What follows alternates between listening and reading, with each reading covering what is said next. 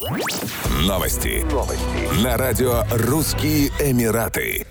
Федеральное таможенное управление Объединенных Арабских Эмиратов напомнило путешественникам о правилах ввоза подарков на территорию страны. В частности, максимальная стоимость ввозимых подарков не должна превышать 3000 дирхамов, это 822 доллара США. В то же время валюта и драгоценные металлы на сумму более 60 тысяч дирхамов подлежат обязательной декларации. Управление призывает всех путешественников, прибывающих в ОАЭ и покидающих страну, соблюдать таможенное законодательство правительства стран отправления и прибытия, чтобы сделать свою поездку безопасной и избежать рисков.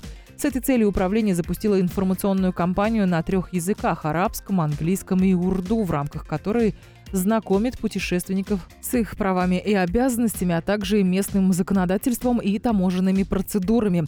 В багаже разрешено провозить кинопроекционные устройства, радио и CD-плееры, цифровые фотоаппараты, телевизоры и приемники по одному на пассажира, личное спортивное оборудование, портативные компьютеры и принтеры, а также лекарства для личного использования, разрешенное к ввозу. Один пассажир не может провозить более 200 сигарет. Кроме того, провоз Ввоз табачных изделий и алкогольных напитков запрещается для пассажиров моложе 18 лет.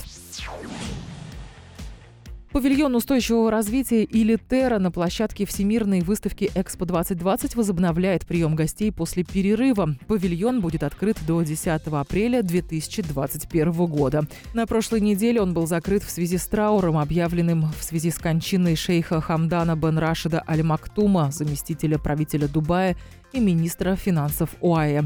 Павильон Терра «Земля» приглашает гостей познакомиться с чудесами природного мира, в том числе прогуляться по корням леса, видя его преображение. Его отличает нулевое потребление традиционной энергии и воды. Вместо этого павильон оборудован фотоэлектрическими панелями. Он демонстрирует применение технологии рециркуляции воды и использования альтернативных источников. После окончания Всемирной выставки павильон Терра не будет демонтирован, а станет частью наследия Экспо 2020 и научным центром, в котором новые поколения будут изучать вопросы устойчивого развития.